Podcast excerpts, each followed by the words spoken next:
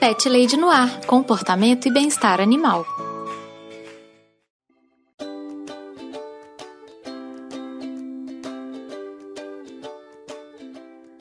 Olá, pet lovers! Aqui é Carol Barros e você está ouvindo Pet Lady no ar, seu espaço para falar de comportamento e bem-estar animal. Se você tiver alguma dúvida sobre o seu cão ou seu gatinho, entre em contato comigo. Mande um e-mail para carolina@thepetlady.com.br ou me encontre no Twitter e no Instagram com o nome de ThePetLadyBH. Vamos conversar. Há alguns programas eu falei sobre os mitos mais comuns sobre cachorros. Hoje eu vou fazer o mesmo, só que com os gatos. Os gatinhos também são vítimas de muita informação incorreta que aparece por aí. Vamos desconstruir esses mitos? Primeiro que quero falar é sobre o mito de que gatos são traiçoeiros. Não, pessoal, nada disso. Acho que a primeira coisa a ser dita aqui é que a gente deve tomar cuidado com a antropomorfização excessiva dos gatinhos. A palavra é difícil, mas é importante para a gente entender a relação entre o comportamento dos bichinhos e a nossa expectativa em relação a eles. Quer dizer, acho que esse conselho vale para qualquer relação com qualquer pet que você tenha. Atribuir características humanas aos pets é o primeiro passo para criar uma relação ruim com eles. Gatos e cachorros não são humanos e é desleal com eles compará-los a nós. Cada espécie tem características únicas, comportamentos específicos e demandas e necessidades completamente diferentes. Assim, dizer que o gato é traiçoeiro é errado duas vezes. Uma, ao atribuir uma característica que é eminentemente humana a ele. Traiçoeiro vem de traição, tem a ver com quebra de confiança, algo que vem de uma vivência exclusivamente humana. E a outra é por classificar um comportamento característico dos felinos como negativo para nós. Vou explicar um pouco mais. O modo do gato se relacionar com o humano é totalmente singular não se compara com a relação do cão com os humanos, nem a relação entre os próprios humanos. Ter um conhecimento mais abrangente dessas especificidades dos gatos é essencial para esclarecer os mitos que rondam os pets. O principal aqui é tentar entender o ponto de vista do gato, colocar-se no lugar dele e enxergá-lo como um animal que ele é, quem busca entender esse comportamento natural dos gatos passa a gostar cada vez mais dos pequenos detalhes que os fazem totalmente especiais para gente. E também o nosso conhecimento sobre os gatos e o seu comportamento ainda é raso, se comparado ao que sabemos sobre os cães. Isso é reflexo de todo um processo histórico. Os cachorros foram domesticados há muito mais tempo que os gatos, por exemplo. E na verdade, não podemos nem dizer que a domesticação dos gatos está completa. Eles ainda possuem instintos muito voltados para a preservação, como seria na vida selvagem deles. Como o homem já tem mais conhecimento sobre o cão, tem um contato mais forte, a tendência a pautar o comportamento do gato pelo que o cão faria. O que não é certo e que não reflete né, a realidade de como que um gatinho se comporta. O segundo mito que eu quero falar é o de que gatos enxergam no escuro. Bom, nesse caso é metade verdade e metade mito. Isso porque depende muito do que você entende por escuridão. Eles não conseguem enxergar quando há ausência total de luz, né? embora eles possam ainda ser guiados no escuro, graças aos outros sentidos que eles têm que são super apurados. Mas assim, a verdade é que os gatos veem as coisas no escuro muito melhor do que nós humanos. Eles precisam de somente um sexto da luz que nós precisamos para enxergar. A pupila dos gatos ela varia mais do que a dos seres humanos. Ela, ela tem uma maior abertura, uma maior dimensão. Dessa forma, os gatos podem enxergar até seis vezes melhor do que um ser humano em um ambiente com pouca luminosidade. Da mesma forma que as pupilas do gato se fecham bem durante o dia para proteger do sol, elas também se abrem mais durante a noite ou no, no escuro, permitindo uma maior entrada de luz.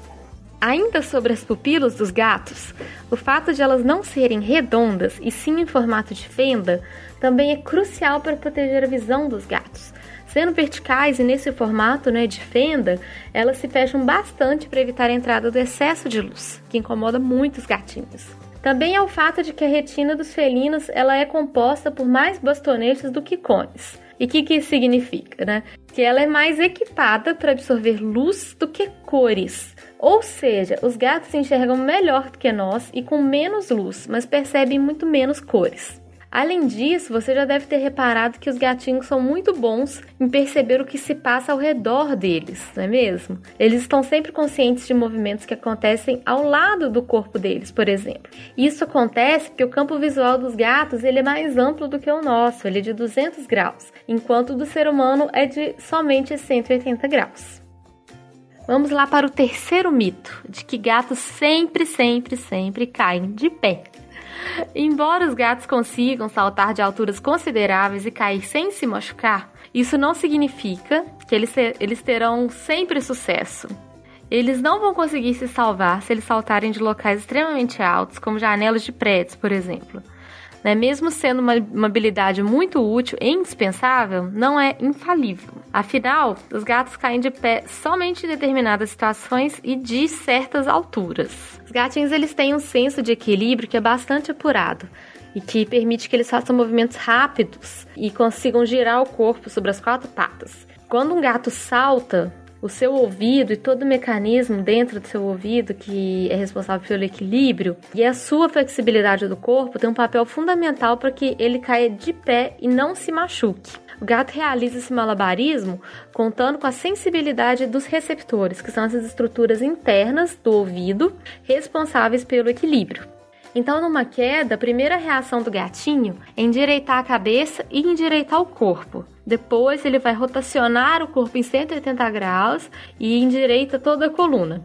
Ao mesmo tempo, ele retrai as patas dianteiras, estica as traseiras, tudo isso de modo a amortecer a queda. Ele também faz um arco com a coluna né, também favorecendo esse amortecimento. Então, assim, na maioria dos casos, o animal vai cair de pé e sem maiores danos. No entanto, acho que é super importante lembrar que as habilidades dos gatinhos para cair não reduzem a velocidade do tombo e nem a altura, né? É por isso que em determinadas alturas o gato ainda vai sofrer lesões consideráveis nas patas ou na coluna e pode até chegar a morrer, dependendo da forma como ele cair. Então, esse mito é, é importante a gente esclarecer que nem sempre é assim, que ele nem sempre vai cair em pé e não deixar o gatinho se colocar em situações que ele pode se machucar, né, gente? Vamos lá, o quarto mito: que os gatos se apegam à casa e não ao tutor ou à família. Ixi, isso daí é um dos maiores mitos, viu, gente? E é um dos maiores medos também que os tutores de gatos têm quando precisam se mudar de casa, por exemplo. Sempre surge aquela dúvida de que o gato não vai se adaptar à casa nova e vai querer fugir para a casa antiga. A verdade, nesse caso, é que os gatos são animais extremamente territorialistas. Mas o que, que isso significa? Significa que os bichinhos podem se sentir ameaçados por não estarem em seu próprio território ou quando há uma invasão de outros gatos ou até outros animais no seu território. O espaço físico é muito importante para o gato. Isso não quer dizer de modo algum que os humanos não sejam também super importantes para os gatinhos domésticos. Assim, é fato que os gatos são muito apegados sim à casa onde eles vivem e são resistentes às mudanças. Mas vale lembrar que um dos principais elementos que faz com que os bichinhos sejam apegados à casa é justamente o fato de ali morarem as pessoas que eles mais amam, que são os tutores. Então não pense que o gato está com você só pelo conforto da casa ou só pela comida. Ele está com você porque ele gosta da sua companhia. E também tem um fator importante aqui, que vale né, a gente até relacionar com o primeiro mito, que tem a ver com o comportamento natural dos gatos. Os gatos são animais de hábito, eles são animais que gostam de cumprir uma rotina. Eles não gostam de mudanças e não gostam de novidades. O que o gato se apega, de fato, é a rotina e aos seus costumes que ele vai desenvolvendo ao longo da vida. Gatos se apegam à casa, às cadeiras, às mantas, à marca da ração, até os potes de comida, aos cheiros da casa. Isso significa que qualquer mudança é estressante para um gato e é nossa responsabilidade torná-la mais suave para os nossos felinos. O quinto mito é de que gatos brancos são sempre surdos. Vocês já ouviram falar isso, gente? Então, há sim uma ligação muito forte entre a surdez congênita, que é aquela surdez que já nasce com o gatinho, e a cor dos pelos dos gatos. Mas nem sempre essa relação existe, nem sempre é verdadeira. Então a gente não pode generalizar. Os gatos totalmente brancos, não os albinos, os que têm pelos brancos, têm uma chance muito maior de serem surdos do que os gatos de outras cores. E essa chance aumenta significativamente se um ou os dois olhos forem azuis. Os gatos brancos de olhos azuis têm uma chance que vai aí de 65 a 85, 90% de serem surdos. Isso acontece porque o gene que garante a cor completamente branca do gatinho é o mesmo gene que gera surdez. De um modo geral, quanto mais forte for esse gene, menos melanina o gato produzirá e mais claro será o seu pelo e seu olho. Portanto, maiores as chances do gene também afetar a audição e o gato nascer surdo. Por isso, se o olho do gato for azul, quer dizer que esse gene em questão se manifestou da maneira mais significativa. Isso também quer dizer, inclusive, que os gatos que têm heterocromia nos olhos, ou seja, aqueles que apresentam um olho de cada cor, se um desses olhos for azul, eles têm uma chance muito grande de serem surdos apenas de uma orelha, né, de um ouvido justamente do mesmo lado que for o olho azul. Nos gatos domésticos, a surdez não atrapalha em nada a vidinha deles. Dá para ter uma vida normal, feliz, longa, saudável, mesmo sendo surdos. Basta os tutores saberem dessa condição do gato, respeitarem essa condição e fazerem todo um enriquecimento ambiental e uma preparação da casa para que esse gato tenha uma vida feliz, saudável e completa.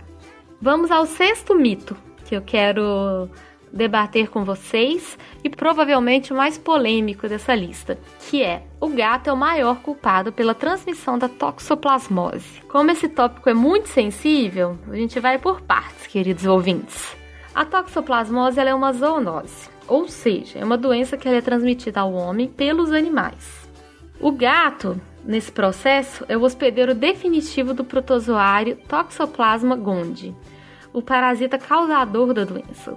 Mas engana-se quem pensa que todo gato transmite toxoplasmose e que é fácil pegar toxoplasmose de um gato. A falta de informação e de orientação acaba aumentando ainda mais as estatísticas de abandono de gatos, especialmente quando há uma mulher grávida no círculo social deles. As pessoas ainda têm muito medo de que o gato irá transmitir a doença para a grávida e o bebê poderá nascer com toxoplasmose congênita. Só que isso, na verdade, é muito mais difícil do que parece. Para explicar para vocês de maneira mais clara como funciona a transmissão da toxoplasmose pelo gato, eu vou contar com uma ajuda muito especial do Francisco França, que é amigo meu e é estudante de medicina veterinária. Ele vai falar para vocês um pouco sobre o ciclo do toxoplasma do gato e vai explicar por que, que o gato não é o vilão na transmissão da toxoplasmose. Ei, Carol. Ó, primeiramente, muito obrigado pelo convite eu fico realmente honrado de participar do seu podcast, viu? Então, sobre o toxoplasma, ele é um protozoário, né? Assim como a babésia, a giardia e leishmania, que são os protozoários que a gente é, escuta mais, né, se tratando de pets. E sendo protozoário, ele tem um ciclo de vida com diversas fases e ele, ele, em cada fase desse, ele assume uma forma, ele vai mudando. E ele só infecta humanos se ele tiver uma forma específica do ciclo dele, que chama oocisto esporulado. Então, para começar, para o gato se contaminar, ele tem que comer carne crua infectada. Se você não dá carne crua para ele, se você só dá ração, se você não permite que ele tenha acesso à rua para caçar, que é uma coisa que você já, também já devia fazer para prevenir FIV e FeLV. E se você cuida do controle de praga da sua casa, se não tem rato, se não tem barata para ele caçar, você já reduz a chance do seu gato contrair a toxoplasmose. Mas né, vamos supor que deu azar e o seu gato contraiu. Bom, o gato, ele desenvolve imunidade. Então, ele só vai eliminar o oocisto durante duas semanas da vida dele inteira. Depois ele não elimina mais. Mas vamos considerar que também teve azar e tal, tava nessas duas semanas. Bom, esse oocisto, ele precisa esporular para ele se tornar infectante. E ele só esporula se ele passar 24 horas numa condição ideal de temperatura, é, oxigenação, é, umidade e tal. Então, se você limpar a caixa do gato todo dia, você não dá tempo do oocisto esporular. Mas, né, a gente tá aqui sempre trabalhando com o pior. Vamos supor que o oocisto esporulou e tal. Se ainda, se você tiver hábito bom de higiene, lavar a mão, lavar os alimentos e tal, você também reduz a chance de contrair. Né? Então, você tem que ver que é, é tem que ter várias situações muito favoráveis para que o gato infecte alguém. E tem mais outra coisa. A grávida, ela só vai ter problemas mesmo com toxoplasmose se o primeiro contato dela com a doença for enquanto ela estiver grávida. Se ela tiver tido algum contato é, anterior com a doença, que normalmente é uma doença assintomática, se ela já tiver tido um contato anterior, ela não corre risco nenhum durante a gravidez. Então, gente, o gato não é o vilão. E a chance de, do gato infectar alguém é muito pequena. A chance é muito maior de você contrair a toxoplasmose comendo alguma coisa contaminada. Vamos lá para o último item da lista, que é a lenda de que gatos têm sete vidas. Esse provavelmente é o mito mais famoso em torno dos gatos. Nos países anglo-saxões, eles são ainda mais generosos com os gatos e dizem que eles têm nove vidas ao invés de sete. Falando de maneira direta, gente, os gatos não têm sete vidas, nem nove, nem três, nem quatro. Eles têm somente uma vidinha, que deve ser muito bem cuidada e muito preservada. Existem aí várias origens para essa lenda, né? Várias ideias de onde essa lenda pode ter surgido.